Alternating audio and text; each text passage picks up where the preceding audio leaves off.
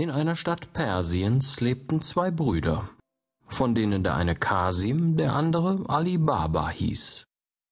Da ihr Vater ihnen nur wenig Vermögen hinterlassen und sie dieses wenige gleichmäßig unter sich verteilt hatten, so sollte man denken, ihre äußeren Umstände müssen ziemlich gleich gewesen sein.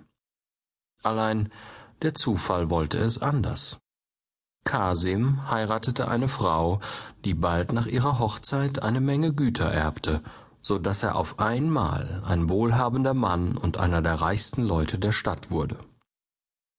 Ali Baba dagegen heiratete eine Frau, die ebenso arm war als er selbst. Er wohnte sehr ärmlich und hatte keinen anderen Erwerb, als dass er in einem nahen Walde Holz fällte, das er auf drei Eseln in die Stadt brachte und verkaufte. Eines Tages, als Ali Baba gerade seine Esel mit Holz belud, sah er auf einmal in der Ferne eine gewaltige Staubwolke aufsteigen, die sich ihm näherte. Er erkannte bald, dass es eine zahlreiche Reiterschar war, die raschen Schrittes herankam. Obgleich man in der Gegend nichts von Räubern sprach, kam Ali Baba doch auf den Gedanken, diese Reiter könnten dergleichen sein, und beschloss daher, seine Esel ihrem Schicksale zu überlassen und nur seine eigene Person zu retten. Er stieg also auf einen Baum, dessen Äste außerordentlich dicht belaubt waren, und nahm darauf seinen Posten ein, als er von da aus alles sehen konnte, was unten vorging, ohne selbst gesehen zu werden. Die Reiter, sämtlich große und stattliche Leute, die mit Waffen versehen waren, stiegen an dem Felsen ab, und Ali Baba, der ihre vierzig zählte, konnte nach ihren Gesichtern und ihrem ganzen Anzuge nicht mehr zweifeln, dass es Räuber seien. Er täuschte sich auch nicht. Es waren wirklich Räuber, die in der Ferne ihr Geschäft trieben und hier ihren Sammelplatz hatten. Jeder von den Reitern packte seine Reisetasche ab. Die meisten derselben schienen Ali Baba so schwer, dass er schloss, sie müssen voller Gold und Silber sein.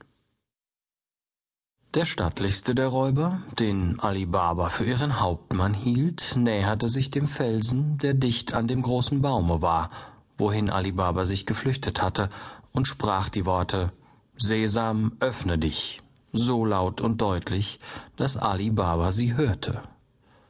Kaum hatte der Räuberhauptmann diese Worte ausgesprochen, öffnete sich eine Tür, durch die er alle seine Leute eintreten ließ. Er selbst ging zuletzt hinein, und die Türe schloss sich wieder. Die Räuber blieben lange in dem Felsen, und Ali Baba musste geduldig auf dem Baume warten. Einmal geriet er in Versuchung herabzusteigen, sich zweier Pferde zu bemächtigen und, indem er seine drei Esel vor sich hertriebe, in die Stadt zu reiten. Doch war dieses Unternehmen zu gewagt, und er beschloss daher, den sicheren Teil zu ergreifen. Endlich öffnete sich die Türe wieder. Der Hauptmann, der zuletzt hineingegangen war, kam als erster heraus und ließ die vierzig Räuber an sich vorbeiziehen. Ali Baba hörte, dass auf seine Worte Sesam, schließe dich, die Türe sich wieder schloss. Jeder kehrte zu seinem Pferd zurück, und sie schlugen denselben Weg ein, auf dem sie gekommen waren. Ali Baba stieg nicht sogleich vom Baum herab. Sie könnten etwas vergessen haben, wieder umkehren und mich ertappen.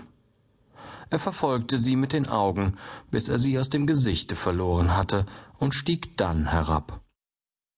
Er fand die Türe, die von Gesträuch verdeckt war, stellte sich vor sie hin, sprach die Worte Sesam, öffne dich, und sofort sprang die Tür angelweit auf.